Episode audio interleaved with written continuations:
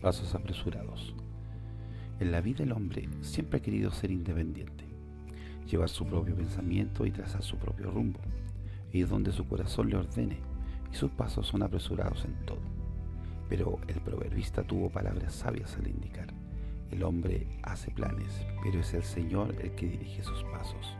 Proverbio 16.9. Tenemos que recordar lo que Dios dice, porque mis pensamientos no son vuestros pensamientos, ni vuestros caminos, dijo Dios. El hombre acostumbra a olvidar que nuestra dependencia está en Dios y que sin Él nada somos. Esto nos lleva a la desobediencia y a abrir caminos equivocados que solo nos conducen a tomar malas decisiones y a desenfocarnos y a perder la visión y la conexión con Dios y por sobre todo a perder nuestra intimidad con Dios.